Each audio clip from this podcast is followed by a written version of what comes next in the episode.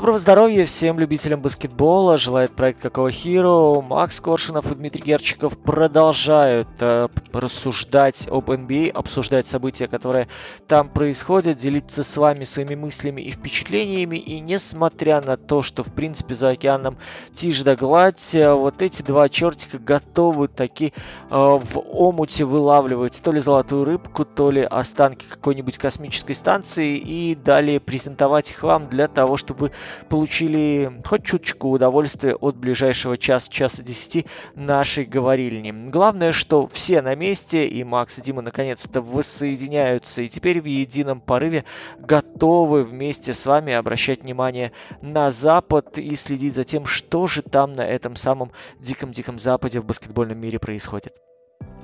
Да, друзья, всем привет. На самом деле, как вы видите, у нас стало появляться гораздо больше интересных гостей. Мы надеемся, что эта тенденция продолжится. И спасибо вам, что смотрите. Для тех, кто еще не видел, я считаю, что это огромное упущение пропустить подкасты и с Костей, и с Ромой, и тем более с Женей. А, эти подкасты на самом деле даже не только про баскетбол, но и в целом о жизни профессиональных спортсменов, тренерах, финансовых каких-то вопросах, поэтому там много интересного, и я надеюсь, то, что если вы вдруг слышите нас впервые и еще не знали об этих подкастах, эти подкасты не привязаны к какому-то временному событию, и, пожалуйста, обратите на них внимание тоже.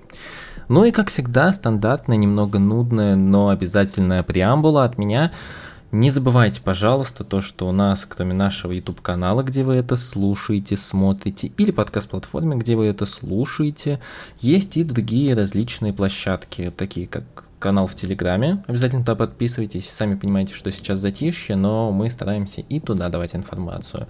Это, конечно, Бусти. Если вдруг у вас ничего не получается с Бусти, вы находитесь, может быть, в какой-то прекрасной стране, возможно, даже в США, и можете наблюдать воочию а, НБА с лучших площадок мира, то на всякий случай, если вы хотите нас поддержать, у нас есть небольшая ссылочка, и где бы вы нас не смотрели, не слушали, где вы нас тоже сможете поддержать. Мы думаем, что у нас появится там еще одна скоро ссылочка, но пока что не будем ее анонсировать. Ну и действительно, мы пытаемся найти для вас самые интересные темы, и, Дим, с чего начнем сегодня? Ну, сам Бог велел, точнее, сам Кевин Дюрант велел, который возомнил себя Богом, э, поговорить о себе любимом. Вернее, о том, что он пытается сотворить и чего пытается добиться за последние недели. Честно говоря, э, глядя на то, какие уже агонизирующие движения он совершает, э, мне казалось, что в какой-то момент он включил таки подкаст «Какого Хиру», давности месячной или около того, где мы сначала обсуждали, а не сослать ли э, менеджменту Нетс Дюранта куда-нибудь в Сакраменто, а затем я озвучил крамольную мысль о том, что разрешить конфликт можно, отправив в отставку Стива Нэша. И судя по всему, Дюрант вот эту мысль развил, только возвел ее уже в какой-то совершенно сумасшедший абсолют, потому что встреча с Жозефом Цаем и требованием одним махом отсечь две головы вот этого Змея Горыныча из трехголового Стива Нэша, Шона Маркса, а себя любимого оставить, э, вроде как решает все проблемы. Для меня вот это решение было, ну, совсем уж из области фантастики, какого-то космоса, куда Дюрент вышел в открытый космос без скафандра, где-то там, где пребывает и Кайри Ирвинг уже давно. Но если Кайри научился дышать благодаря различным парам э, в условиях невесомости и отсутствия какого-то кислорода, то Дюрент, конечно, сейчас там просто э, творит какую-то чушь несусветную, и мне кажется, что даже финал «Игры престолов» получился намного более логичным и здравым, нежели то, чем сейчас занимается Кевин Дюрент и чего он пытается добиться. Расскажи мне о своем видении этого дела и расскажи мне, как ты видишь э, возможность э, снятия напряжения внутри Нетс и вокруг Нетс в ближайшее время.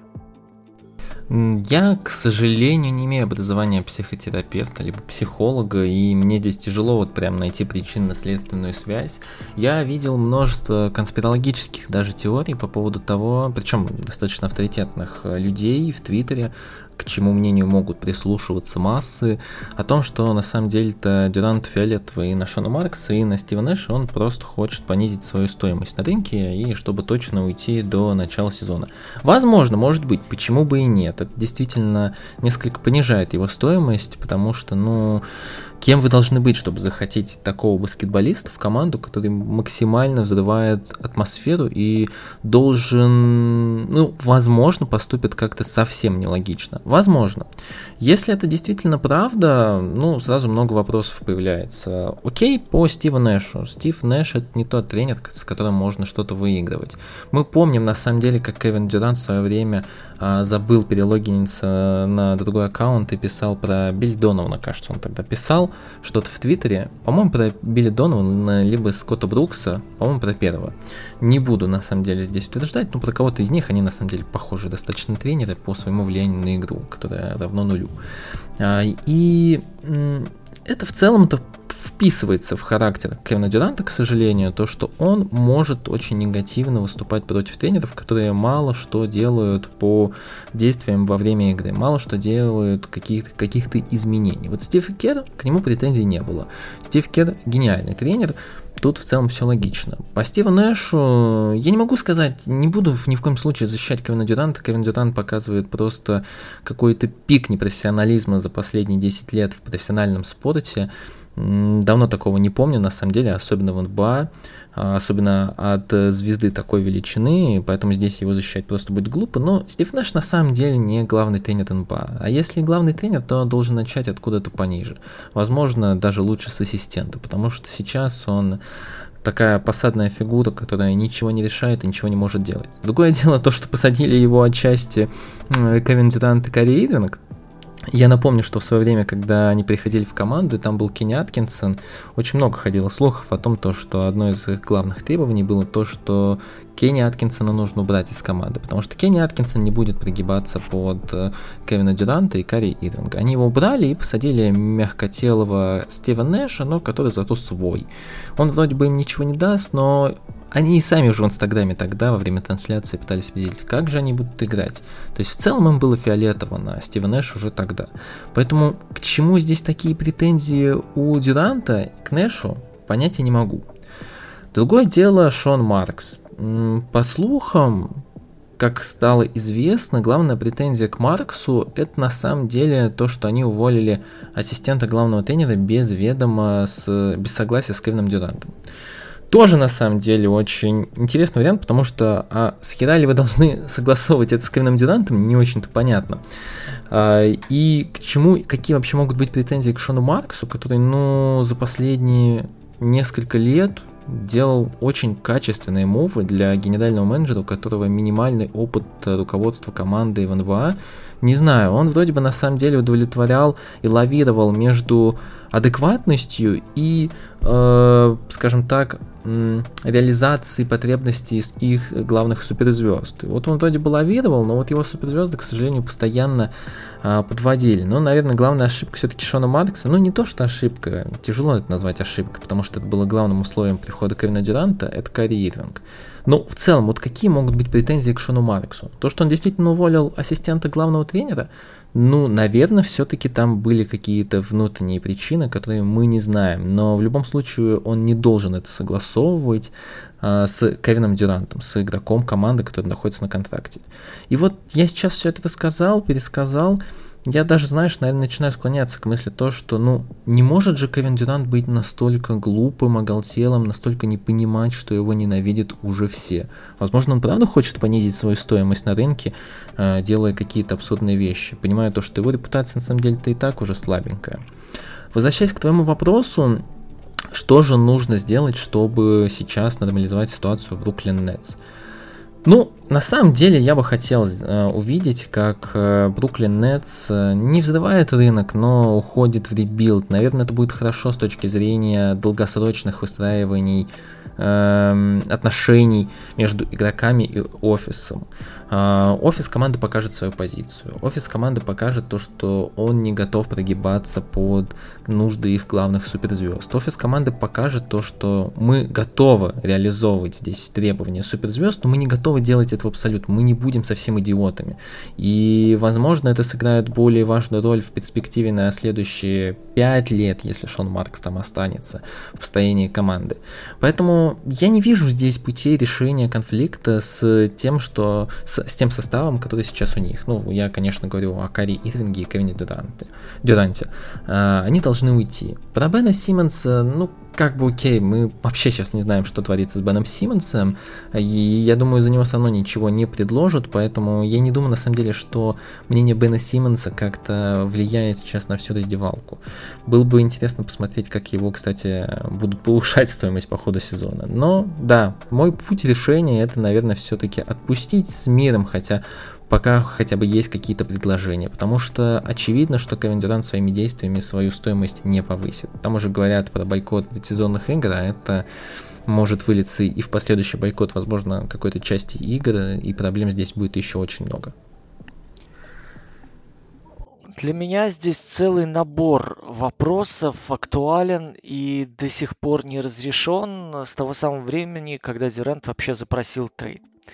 Смотрите, очевидно, что сейчас человек недоволен. И очевидно, что сейчас человек хочет уйти из клуба, а, пожертвовав абсолютно всем. Репутацией, каким-то величием, былым образом, да, вот этим имиджем, который создавался, в том числе его там медиа-службами и медиа-помощниками. Он хочет уйти в конкурентоспособную команду высокого уровня, которая поможет ему закрыть вопросы еще там с парочкой чемпионств и закончить все прям на самой высокой ноте. Причем там должны быть достаточно профессионально высокие баскетболисты для того, чтобы помогать ему и для того, чтобы закрывать те слабины, которые у Дюрента сейчас образуются. Именно поэтому он сейчас сжигает мосты заявлением об увольнении Маркса и Нэша. Потому что глобально, как мы видели, в одиночку влиять сейчас на ситуацию на площадке он не может, потому что группа ролевых игроков недостаточно квалифицирована. А, связь с а, Беном Симмонсом и Кайри Ирвингом довольно сомнительна, потому что Ирвинг у нас человек совершенно непредсказуемый, и э, на дистанции регулярного чемпионата плюс-минус сгладить еще вот эти перепады можно. В плей-офф мы видим, что два человека, которые играют Вайза и вся остальная команда, которая должна либо черновую работу проделывать в атаке, либо отгребать за них в защите, такая система невозможна. Э, третий момент, э, то, что ты говоришь о тренере, об управляемости и ведении э, Стивом Нэшем игру. Мне кажется, что здесь сами претензии по сути своей несправедливы. Нэш работает с тем, что есть. Нэш работает сознательно согласившись на то, что есть ведущая звезда, и он как ведомый тренер под нее подстраивается. Но в принципе этот концепт характерен для уймища команд, которые сейчас выступают в NBA. А. Потому что, смотрите, мы видим э, Милоки Бакс, которая танцует от э, Яниса Датакумба, пытается под него подстраиваться и к нему все сводит. Мы видим э, Филадельфию, которая танцует от Эмбиида и должна, в принципе, просто из-за не э, самого продуктивного э, продвижения тренера в плане тактики подстраивать и делать наиболее гибкой игру под Джоэля Эмбиида. Э, мы видим то же самое на Западе, когда Лука Дончич полностью подчиняет себе все нападение Далласа, и здесь как раз-таки пытаясь адаптировать ролевых игроков, которые плюс-минус пригодны под смену каждый с каждым, Джейсон Кит сумел немножечко перестроить, подкроить, подлатать защиту. У Нэша на данный момент есть очевидный дисбаланс наступлений, потому что два человека играют с мячом, все остальные вынуждены довольствоваться крохами. А, обратная сторона медали, у нас есть огромные проблемы с пятым номером и в принципе с передней линией, которая защищается, и у нас есть огромная проблема с тем, что Дюрента надо закрывать, надо экономить силы для того, чтобы у него оставались, на, оставались эти силы на атаку, и бог его знает, будет ли у нас Симмонс в дальнейшем для того, чтобы строить адекватную защиту. Фактически Стив Нэш становится заложником не только своей главной звезды, но и дефицита исполнителей, э, которые также мы не можем адекватно подобрать и набрать в силу ограничения бюджета. Потому что у нас есть э, три э, полномасштабные звезды, если смотреть по размеру зарплаты. Э, винить Шона Маркса в том, что он набрал таких каличей, которые не могут сейчас одной левой помочь Дюренту и Ирвингу спастись в этой ситуации, мне кажется, тоже немножко неловко. Потому что Маркс собирал команду без учета ковида, Марк собирал команду без учета вакцинации и вот этого безумного вылета Кайри Ирвинга в свою галактику.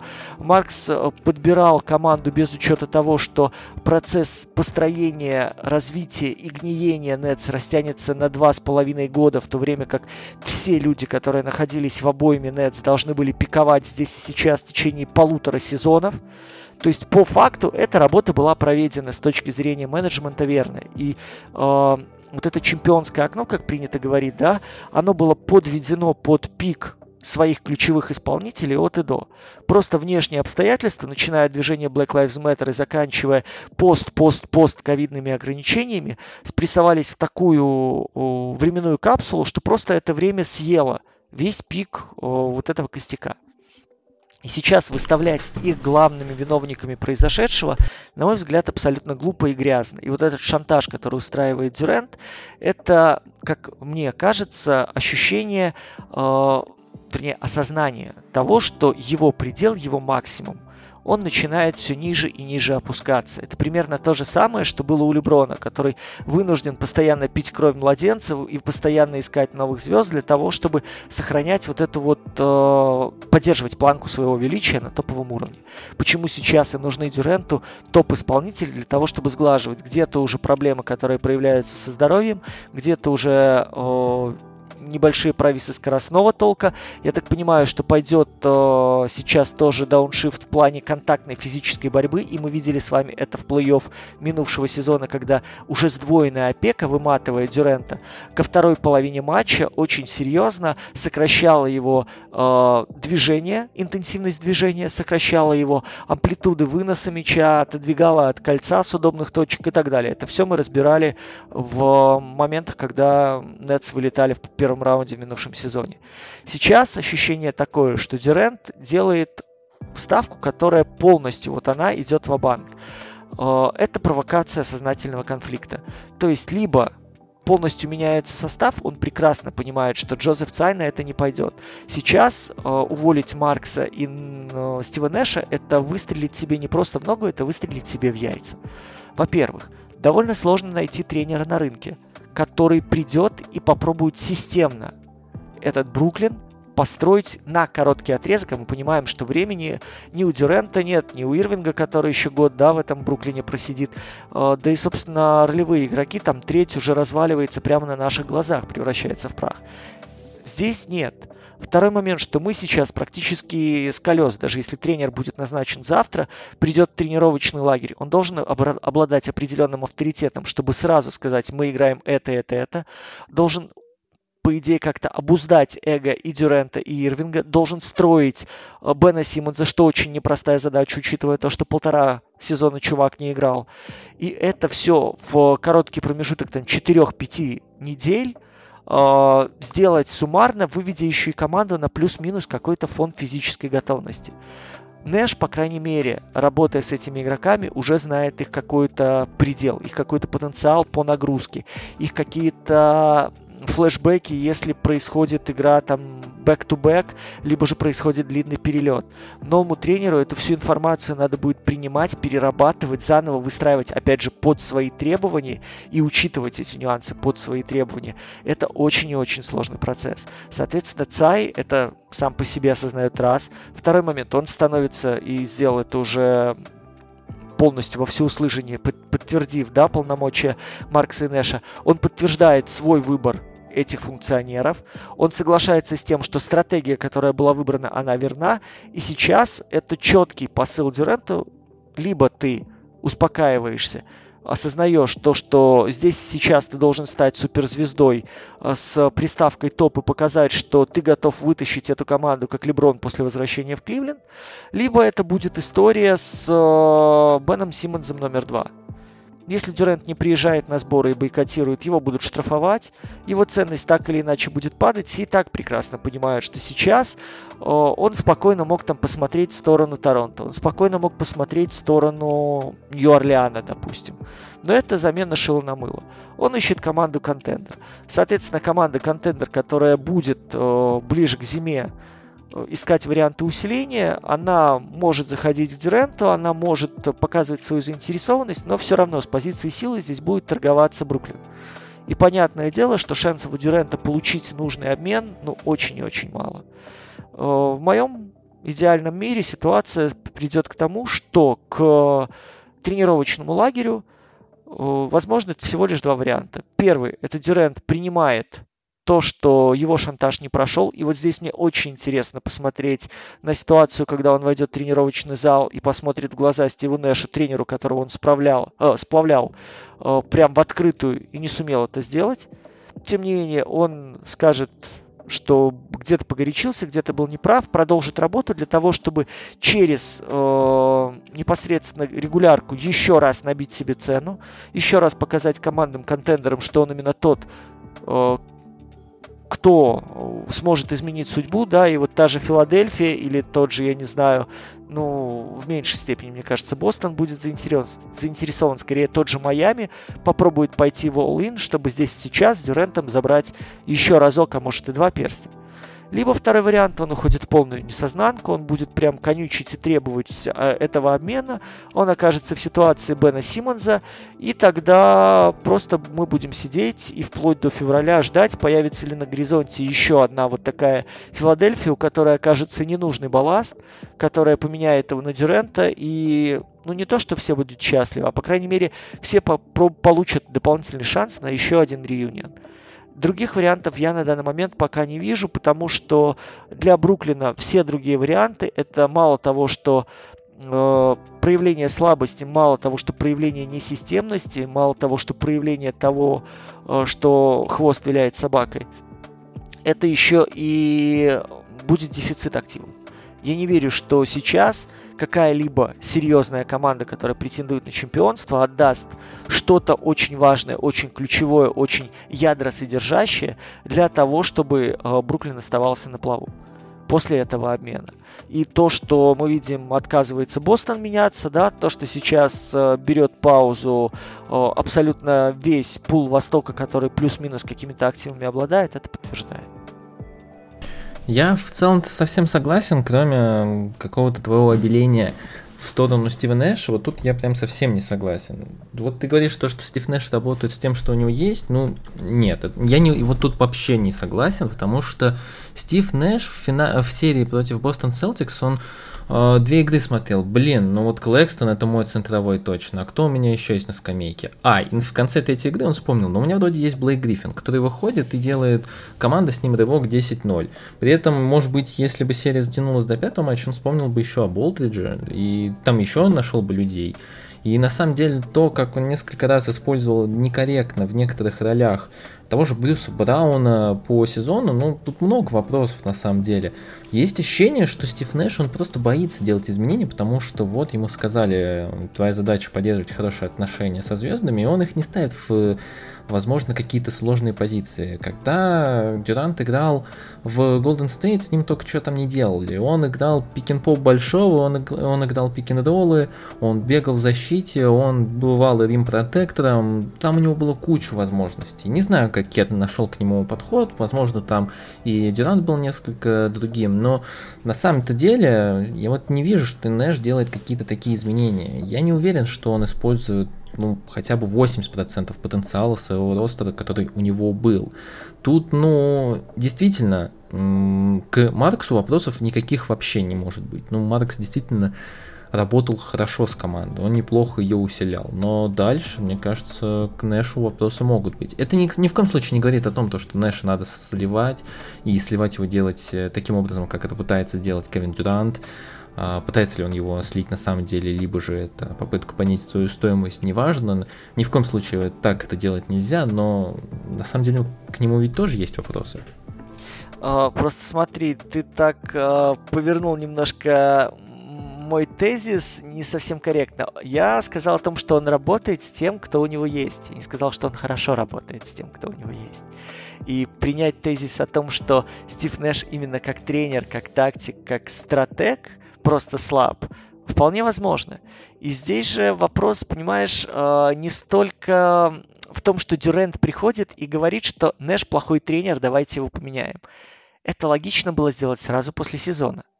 Это логично было сделать по ходу сезона, в ходе, в ходе минувшей регулярки, когда ты после каждой победной игры ходишь с ним, обнимаешься. А потом э, выражаешь глубочайшее разочарование, да, где-то там в кулуарах или опять же через социальные сети. У тебя была возможность спокойно к Юрьеву дню, трейду, вот этому последнему дню, да, трейд-дедлайну, созреть, об, а, а, вычленить в себе эту мысль и прийти с ней к руководствам, мол, давайте к плей-офф подберем более системного чувака. А, для меня в этой ситуации очень четкий посыл в том, что Дюрент после окончания сезона на протяжении нескольких месяцев не общается с офисом. Я согласен, что это может быть удар по психике изначально, да, как помните, Леброн после поражения в финале заперся там на крыше, ни с кем не общался, а, выл на все штаты и писал там, строчил мелким почерком записки близким, просовывал под двери. Окей, но это может продолжаться неделю, но две, но три. После этого ты приходишь к э, генеральному менеджеру и говоришь, чуваки, так дальше жить нельзя. Давайте менять структурно то-то, то-то и то-то. Здесь мужик отсидел несколько месяцев тихоря досмотрел финал. Мужик отсидел втихаря, пока открылся рынок свободных агентов, э, пока прошел драфт. Мужик отсидел втихаря, пока открылся рынок свободных агентов, и тут он приходит, заявляет о том, что или я, или вот эти двое гондонов. Ты знаешь, мне кажется, здесь вопрос не к ограниченности Стива Нэша и не к его слабым сторонам, которых предостаточно, а именно к тому, чтобы спровоцировать конфликт. В том, что Стив Нэш э, в ряде моментов выглядит э, очень и очень слабо, я совершенно не спорю. Я под этим подпишусь и подтвержу. Но в том, что он сейчас работает с тем, что есть, он не ходит и не ноет на каждой пресс-конференции, что у меня большие такие, что если делать срез, да, то на вот эти годовые кольца Блейка Гриффина побьют там какой-нибудь э, тысячелетний дуб в какой-нибудь ирландской роще. Или то, что после Ламаркуса Олдриджа приходится два часа мыть раздевалку, потому что там горы песка, там вторая египетская пирамида уже может собраться он продолжает сохранять хорошую мину при плохой игре, как раз-таки оставаясь тем хорошим парнем, ради, ну, которого в нем хотели видеть все. Другое дело, то что да, у него есть слабины, и здесь вопрос к штабу, который должен был бы, по идее, как-то корректировать э, его действия, как-то пытаться вывозить за счет толковых советов, за счет адаптации, за счет каких-то модернизаций, модификаций игры.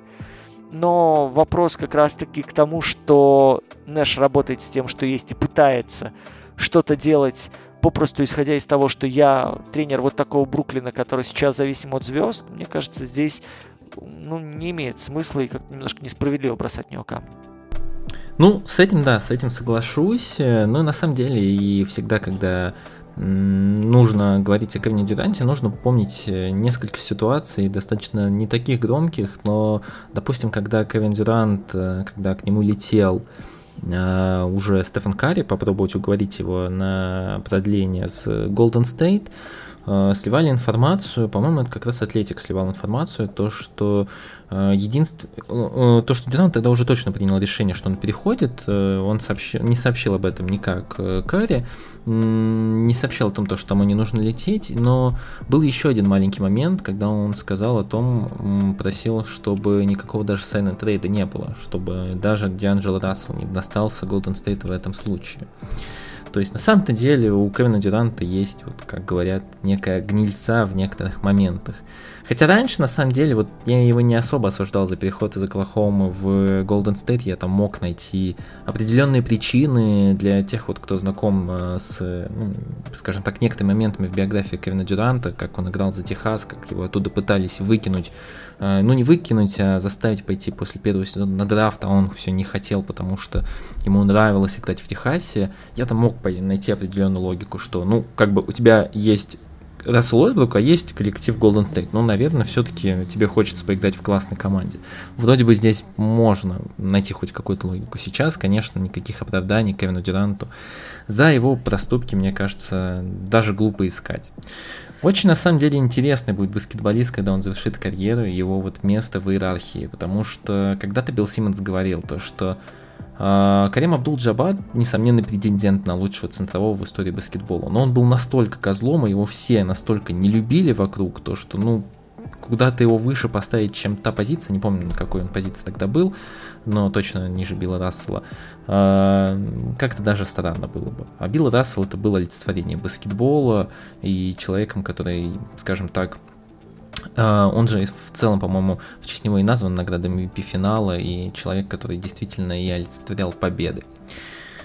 На самом деле, вот, вот вроде бы мы уже говорим про а, Кевина Дюранта все лето, но он, постоянно подкидывает какие-то новые дрова в топку, и этот огонь разгорается сильнее и дает нам новые темы. Но есть еще, наверное, еще один, околозвездный свободный агент, про которого говорят поменьше, но на самом деле там тоже все не так понятно.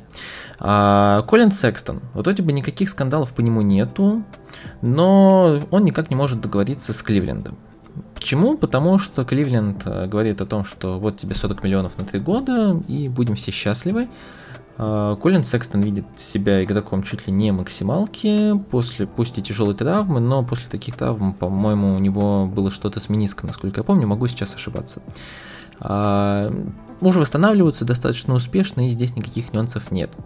Но Колину Секстона достаточно мало э, какого-то интереса на рынке, и в целом даже и Кливленд не особо-то готов предложить ему хотя бы какие-то сносные деньги, хотя бы похожие на то, что он хочет. А, Все идет к тому, что, возможно, он примет Qualify, ну и, возможно, а, Годик побегает, постарается себе набить статистику на неплохой контракт где-нибудь за пределами Агая. Дим, я очень много говорил про Секстона, наверное, скажу еще что-то после тебя. Почему Колин Секстон никому не интересен? Ну, прежде всего, мне кажется, то, что травма, которая была, она так или иначе влияет на восприятие. Вы все равно хотите сначала увидеть то, что может человек, вернувшись на площадку, прежде чем бросать в него большими деньгами. Э, второй момент, который здесь есть, э, это, ну, опять же, с моей точки зрения, смотри, Юта изучала вариант обмена Конлина Секстона. Майами вроде как заинтересован был сам Пэт Райли и туда и сюда ходил о том, чтобы его подписывать там чуть ли не через sign trade, да? Даллас искал варианты после того, как Джейлен Брансон вроде как э, окончательно навострил лыжи в сторону Нью-Йорка, смотрел на Секстона, вроде как там все стыковалось, вроде все было хорошо, все складывалось. Плюс ко всему, у нас с начала прошлого месяца заходили Сан-Антонио, который теряет одного из ключевых задних, и Лейкерс, у которых, в принципе, вменяемых задних игроков нет. И всякий раз, вот до момента, когда надо уже что-то предпринимать, дело не доходит. И у меня стойкое ощущение, что где-то вот в этих скаутских репортах у всех команд есть подводный камень, о котором мы пока просто не знаем. Есть какой-то момент, я не знаю, в вопросах обучаемости, в вопросах прогресса, может быть, в вопросах физики сейчас какой-то вылазит, который э, просто красный не красный флаг, но вызывает очень такую серьезную обеспокоенность каждой из сторон. Потому что, смотрите, за исключением нынешних Лейкерс, остальные организации мало того, что очень умны, они еще очень внимательно просчитывают и анализируют способности людей, которые присоединяются к команде. Плюс ко всему, сейчас вот эти коллективы, которые я перечислил, это тренерские команды. Опять же, я выношу за скобки Лейкерс, потому что Лейкерс смотрит на все, что движется сейчас. А, вроде бы все должно стыковаться. Но каждый раз возникает какой-то нюанс, который останавливает людей. Я не верю, что этот нюанс деньги. Я, в принципе, не склонен ну, опять же, глядя на те контракты, которые в лигах раздаются сейчас и какими суммами бросаются в людей, э, ограничивать э, вот эту ступор в переговорах тупо суммой.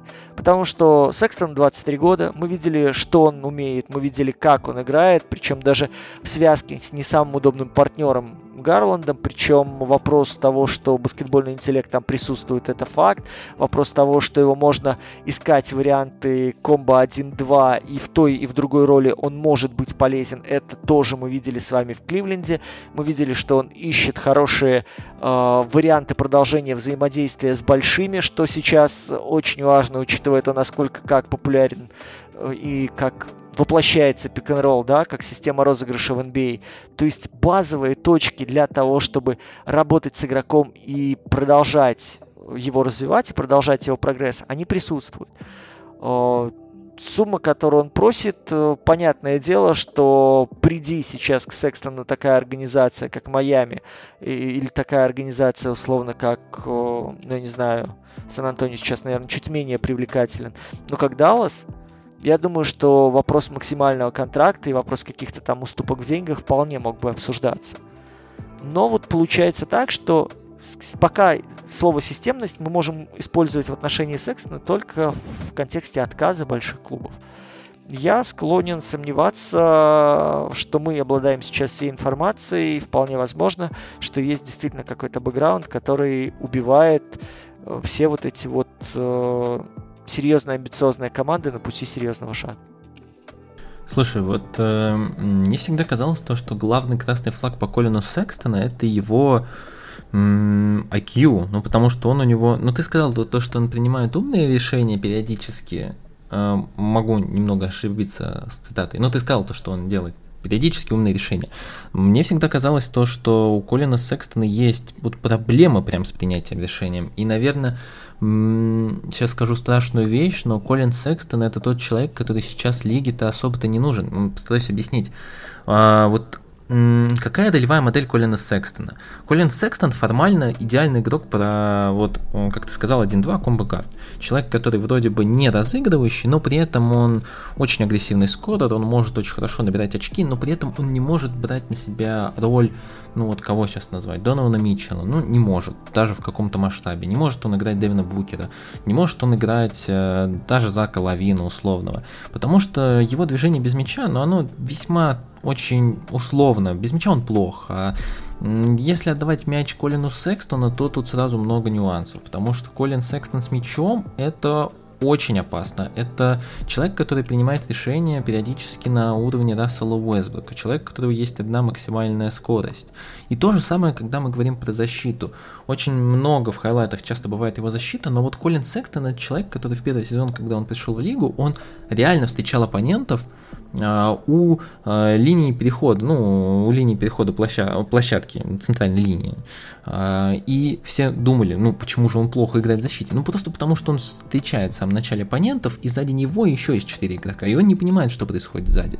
Поэтому Колин Секстон очень плохо всегда опекал игроков без мяча, очень часто терял позицию, и в защите там, в принципе, все очень плохо до сих пор. И мы видели уже Секстона 4 года подряд. Да, кто-то вспомнит потрясающую его игру против Бруклина в начале прошлого сезона, где он был правда очень хорош. Но, опять же, вот на одну или две такие выдающиеся игры, когда Колин Секстон в одиночку вытаскивает матчи, приходится 10, где Колин Секстон берет мяч и делает абсолютно нелогичные вещи. Когда у тебя есть система, вот у тебя есть Гарланд, у тебя есть Аллен, Мобли, и здесь Секстон, но вот его стоит никуда. И вот, наверное, остальные команды, Мало того, что понимают, что этот человек после травмы, мы действительно не знаем, что с ним будет. Хотя, да, хорошая история у этой травмы по восстановлению. А, Джимми Батлер получал и даже в плей-офф восстанавливался, форсировал восстановление и был хорош. Но при этом все равно как-то кажется, что мы же не видели его, мы не знаем, как молодой организм отреагирует на это. Ну и вторая красная линия, это вот то, что я сказал про интеллект. Как его стоит система, мне кажется, ну, у меня пока что нет, по крайней мере, ответа, куда его можно встроить. А играть на позиции, на роли Джордана Кларксона, условного человека, который лучше шестой выходит и делает результат со, вторым, со второй пятеркой, ну, по-моему, Колин Секстон сам пока не согласен, учитывая, что вот он оказывается такой роли э, в условном Кливленде. Ну смотри, организации, которые я назвал, как раз-таки э, вполне себе славятся тем, что э, людей обучают. Плюс ко всему, э, его роль в нынешнем Далласе, его роль в нынешнем Майами, э, его роль в нынешнем Сан-Антонио практически совпадает с теми сильными сторонами, о которых ты говорил. А, выход, допустим, а, во второй пятерке, работа с мячом, ускорение темпа, работа от мяча, от прохода. А, опять же, версия Брансона 2.0, да. И мы видели, что рядом с Лукой, когда выходили два разыгрывающих, как раз-таки отодвигали Луку на 2 для того, чтобы Брансон мог наилучшим образом на коротких отрезках, окей, я говорю, что это короткие отрезки, работать в зоне комфорта. А, сейчас, если брать, э, допустим, Майами в вместо Лаури, да, его ставить, допустим, в первую пятерку, вполне себе такая же таскабельная роль с мячом для того, чтобы просто разгрузить Батлера, для того, чтобы получить альтернативный полюс движения игрока с мячом и угрозы кольцу. Для продвижения мяча вниз, для хорошей скидки на слабую сторону, для того, чтобы просто была возможность переключать полюсы давления на дуге. А, в Лейкерс я даже не говорю, потому что, слушай, ну он идеально устраивается сейчас. Ну, Лейкерс, да, идеально, согласен. я, я смотрю, что, в принципе, вот э, он туда прям как влитой заходит на любую. В стартовую пятерку, в, во вторую пятерку. А в Сан-Антонио уходит э, Дежонте Мюррей, вот тебе получается сейчас он в, эту, в эти же абсолютно ботинки вставляется, и где-то ты работаешь как раз-таки на себя, на статистику, на работу с мячом, где-то отдаешь Джонсону, отходишь на двойку для того, чтобы перезагрузиться, если э, к твоей манере прохода сразу адаптируется, или тебя довольно жестко начинают душить от центральной линии. Вот три команды, опять же, которые испытывали желание с ним о чем-то говорить. И вот тебе три э, фактически, ну, как сказать, знаете, три фигурки, которые тебе надо заполнить. И, в принципе, по контурам все становится очень хорошо.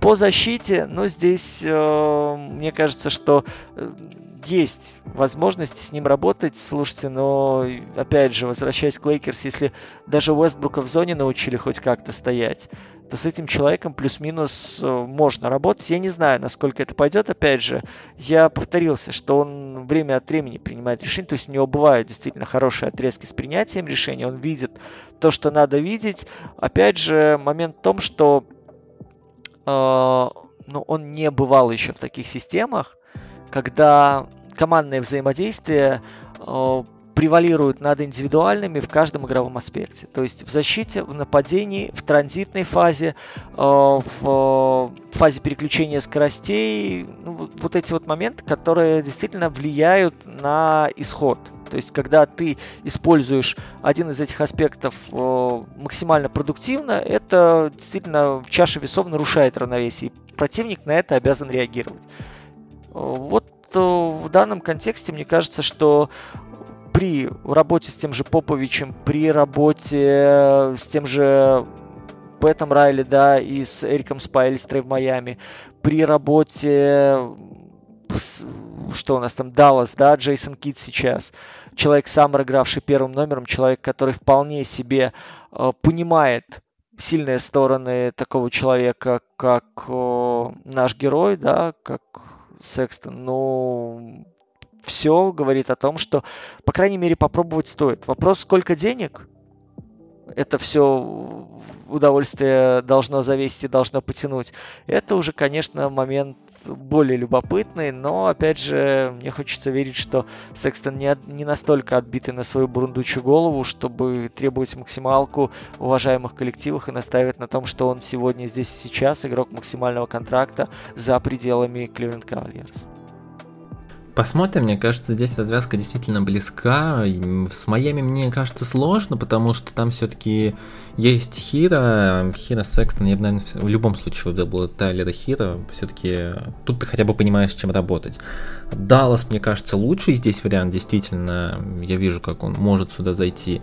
Сан-Антонио, мне кажется, Попович, Попович боится таких э, людей и старается их как где-то подальше держать от коллектива, от Техаса в целом. Сложно мне его представить с Петлем, играющим пик н ролл, но, но посмотрим. Наверное, у дедушки есть какой-то план в любом случае. Но боюсь, что без Коллина Секстона. А Лейкерс, да, это прекрасный вариант во всех случаях. Мне очень хотелось это видеть. Ну и на самом деле лето О чем говорить летом, когда действительно лишь один Кевин Дюрант э, ведет э, ленту самых горячих и громких новостей в НБА, естественно, о европейском баскетболе. Но в этот раз про европейский баскетбол действительно стоит поговорить. Почему? Потому что множество звезд НБА сейчас будут стараться показать свою лучшую игру в Евробаскете. Я здесь, естественно, отдам в основном роль Диме. Дима может про это говорить много интересно и знает гораздо больше меня, явно. Я единственное, что скажу, вот за что мне страшно.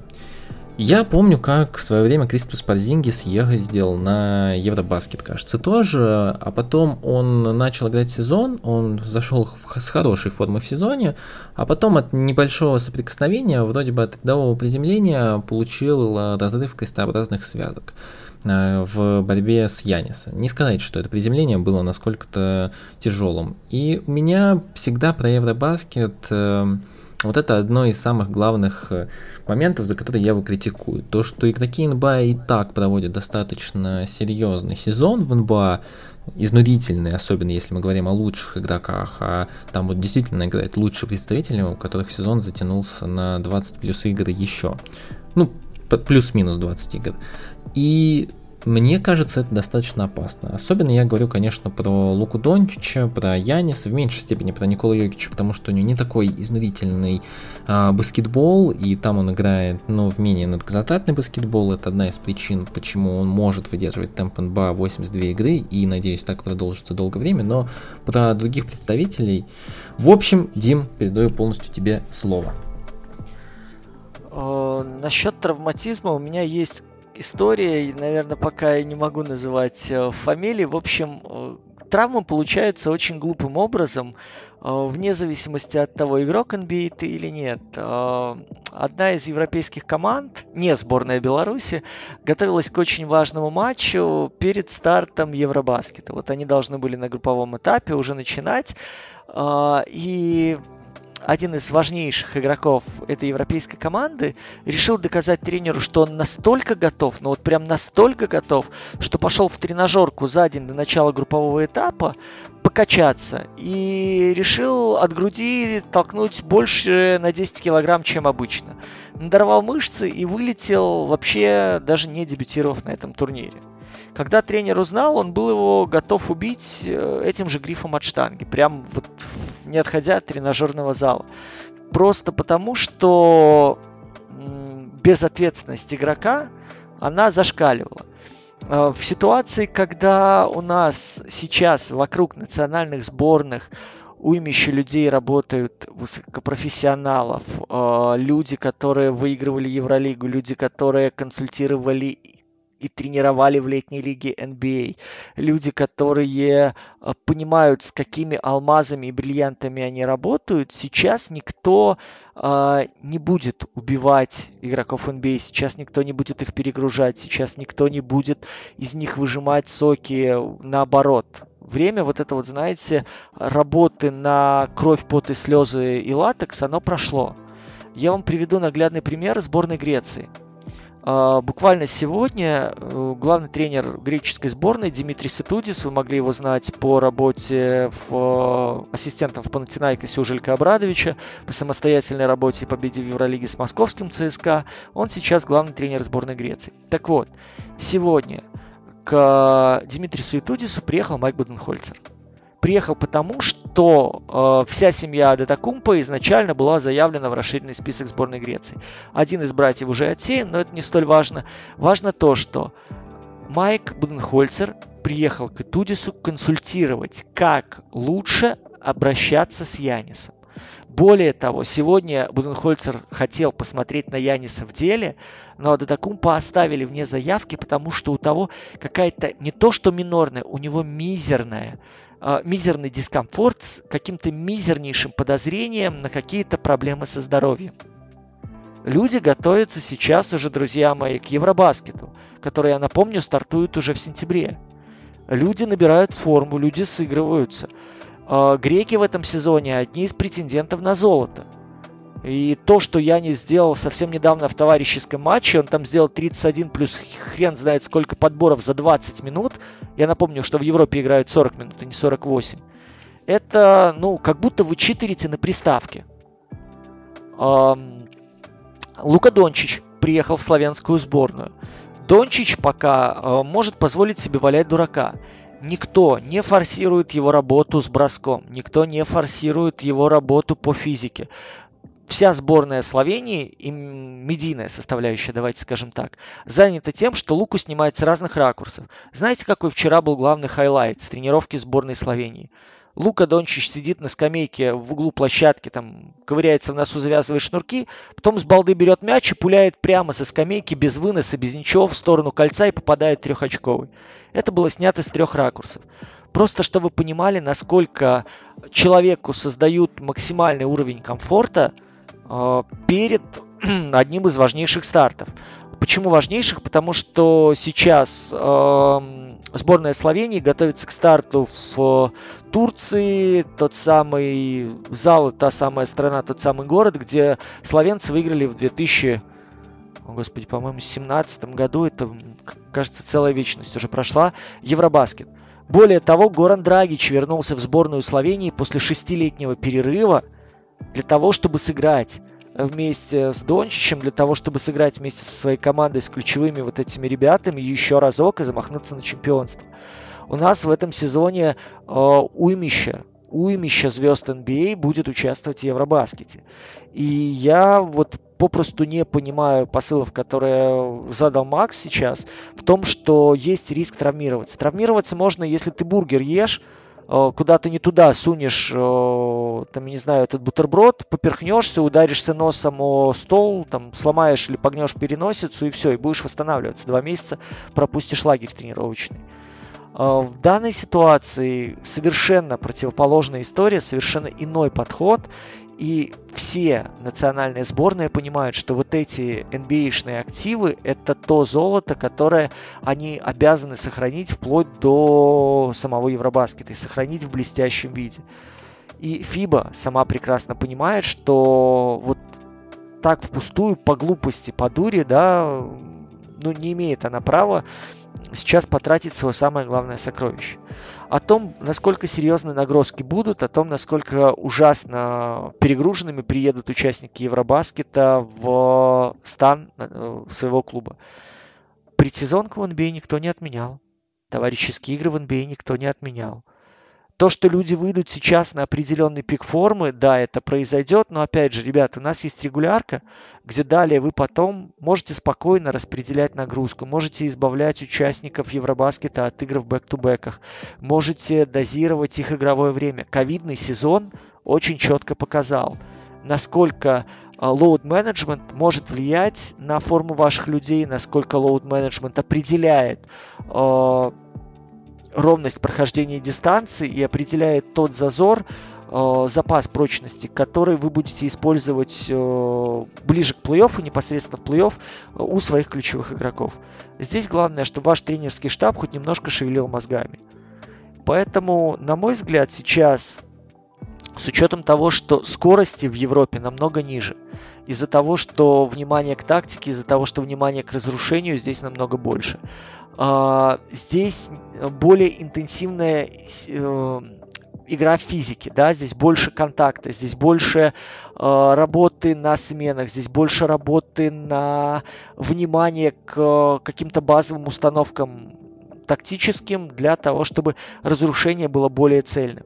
И, как мне кажется, это тоже облегчает задачу, потому что в ряде моментов вам чаще помогают, плюс ко всему у вас нет такой беготни игры один в один когда вы просто наращиваете темп, гоняете воздух от кольца к кольцу и форсируете каждое владение, вот это вот, а сейчас я превращусь в Яниса, протараню трех человек и донесу мяч до корзины.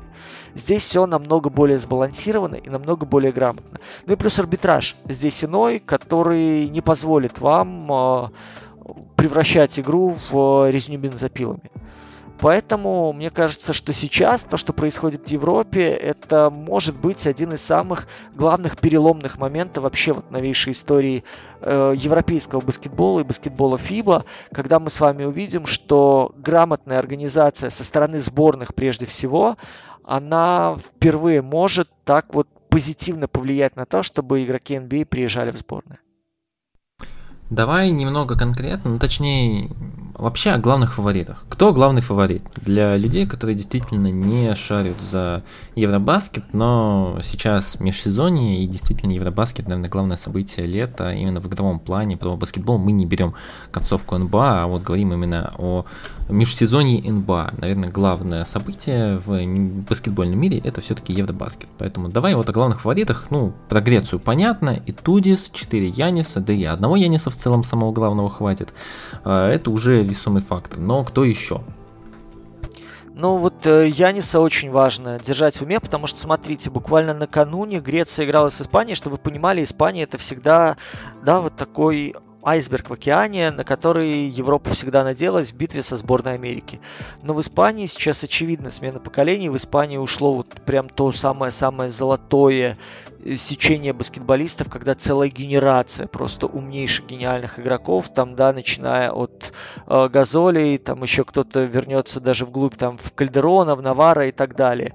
Э, сейчас смена поколений, сейчас э, Эрден Гомес у нас сборная Испании выходит на площадку, и это воспринимается как само собой разумеющееся. У нас Никола Миротич получает травму, вылетает на полгода. В общем, Испания, очевидно, сейчас отнюдь не фаворит этого розыгрыша. Это один из, наверное, главных таких моментов, которые следует отметить. Так вот, Греция играла с Испанией, выиграла почти двадцатник, ребят. Янис дал 31 плюс 10 за 20 минут. При этом у него 9 из 10 со средней, 2 из 3 с дальней, 7 из 10 штрафа. Вы осознаете, да? То есть вот уровень уровень, который сборная Греции демонстрирует. При этом э, там сейчас есть еще и Тайлер Дорси, чтобы вы понимали, что тоже ну, как бы влияет. Греки очень грамотно подходят в этом году к комплектации. Плюс и Тудис при всех нюансах, при том, что он имеет проблемы с оверкоучингом, когда он пытается предусмотреть, что там, э, что придумает его соперник, э, поэтому он посчитает на шаг вперед, поэтому он попытается отреагировать заранее. Ну, в общем, человек, который сам себя э, может загнать в угол. Э, тем не менее, мне кажется, что сборная Греции очень серьезно настроена на этот Евробаскет, учитывая то, что хватает людей с опытом игры в NBA, а, хватает игры, э, хватает людей с опытом игры в э, действительно крутых состязаниях.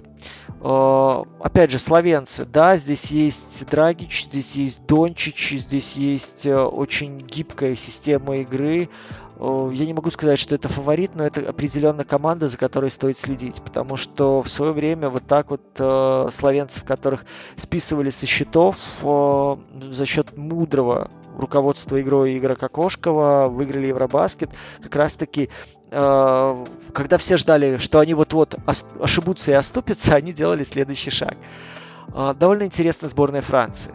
Здесь у нас есть э, Руди Габер, здесь у нас есть Эван Фурнье, здесь есть э, у нас, в принципе, на кого посмотреть на каждой из позиций.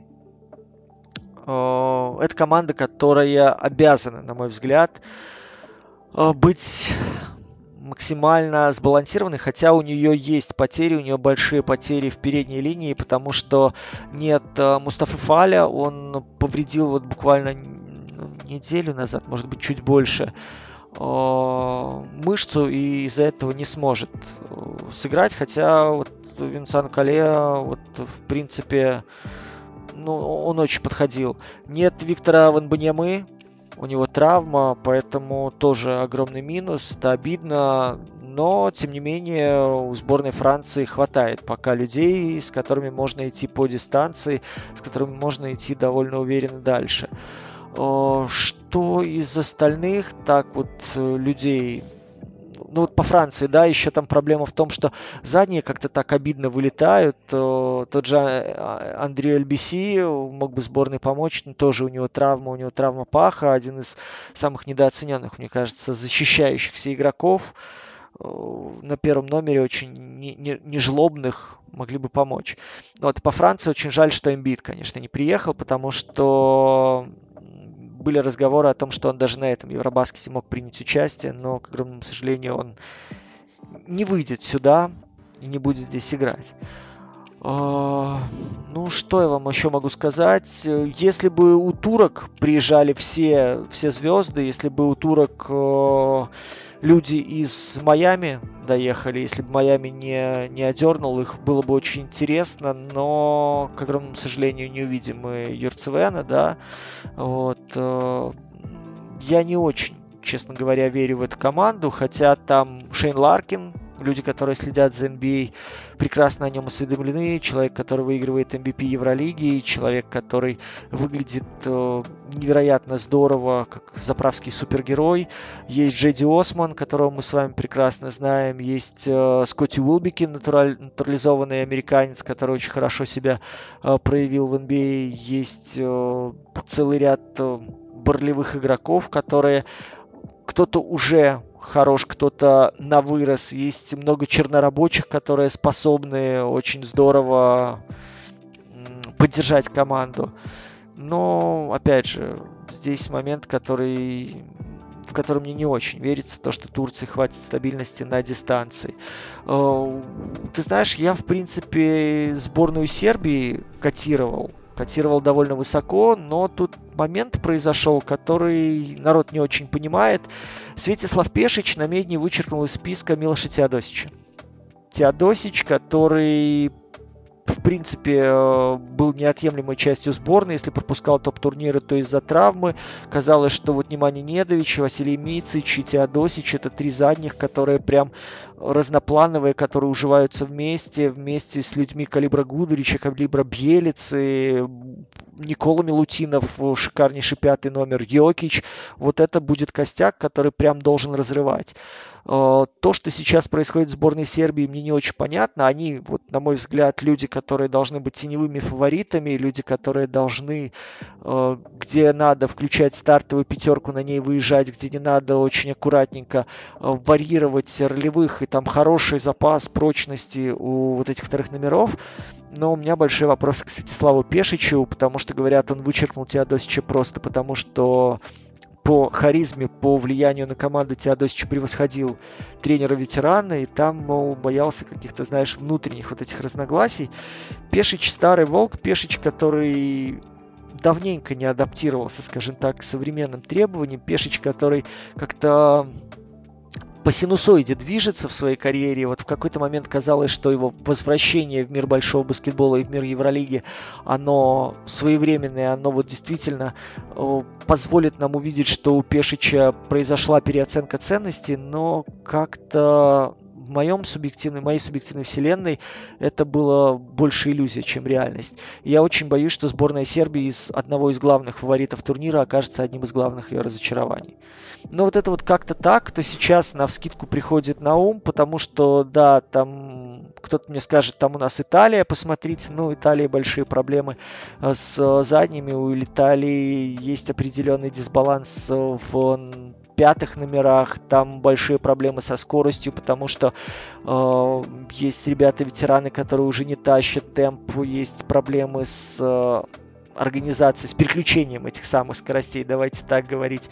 Э, сборная Литвы опять же, есть Дамантас Сабонис, есть Йонас Воланчунас, но если мы посмотрим на первых номеров, нет профильных первых, есть люди переученные, есть люди интересные, э, шутеры, люди, которые готовы постоянно форсировать работу с мячом, но но опять же, мне кажется, на периметре очень уязвима Литва, и по крыльям большие вопросы, вытащит ли там условно Миндаугас Кузьминский весь турнир.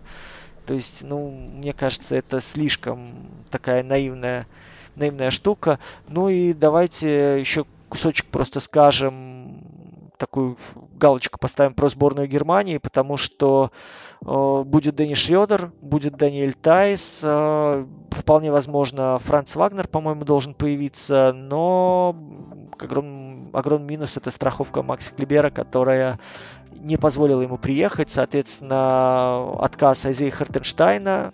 Наша ситуация тоже им идет в минус. Тибор Пляйс также отказывается приехать.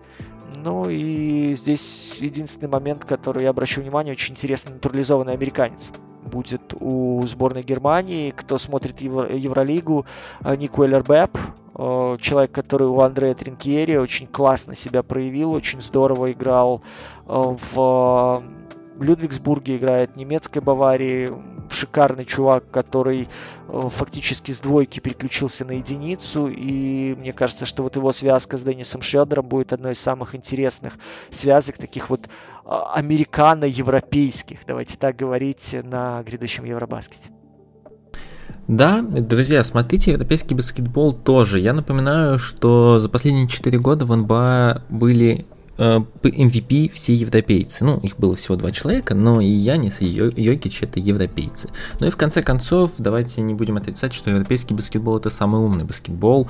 Это я вам говорю как человек, который смотрит много NCAA и всегда говорит, что NCAA это умный баскетбол. На самом деле европейский это еще умнее, и там будет много чего интересного. Плюс общий уровень европейского баскетбола все-таки повышается. Повышается за счет глобализации, за счет того, что все больше европейцев едет в НБА, за счет того, что стираются границы между баскетболом. И это хорошо, и я думаю, что летом мы еще обязательно что-то придумаем. Мы заставим э, дедушку, Диму что-нибудь сделать большое про Европу, потому что это тоже целая вселенная, отдельная от НБА, но достаточно интересная.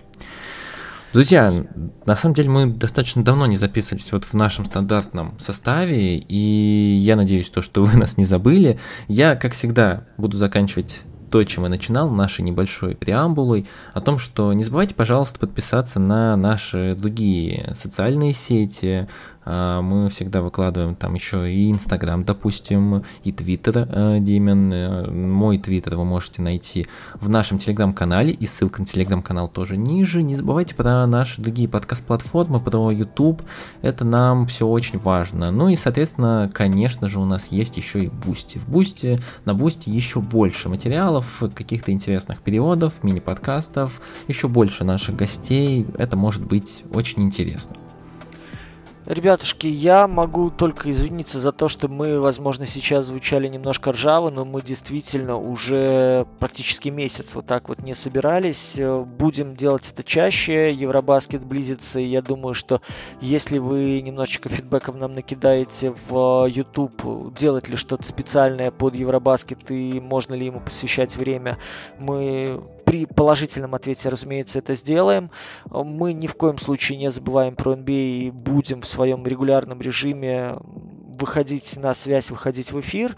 От вас э, подписочки, от вас э, комментарии, они даже дороже денег, хотя, честно говоря, и денежки э, нам в радость, потому что вы видите возможность приглашать гостей, возможность отрываться, честно вам скажу, даже в рабочее время от работы и что-то делать для нашего проекта. Это все благодаря вам, поэтому огромный земной поклон. Берегите себя, пожалуйста, оставайтесь здоровы, оставайтесь людьми, как бы тяжело не было, какие бы обстоятельства вокруг на вас не давили давили.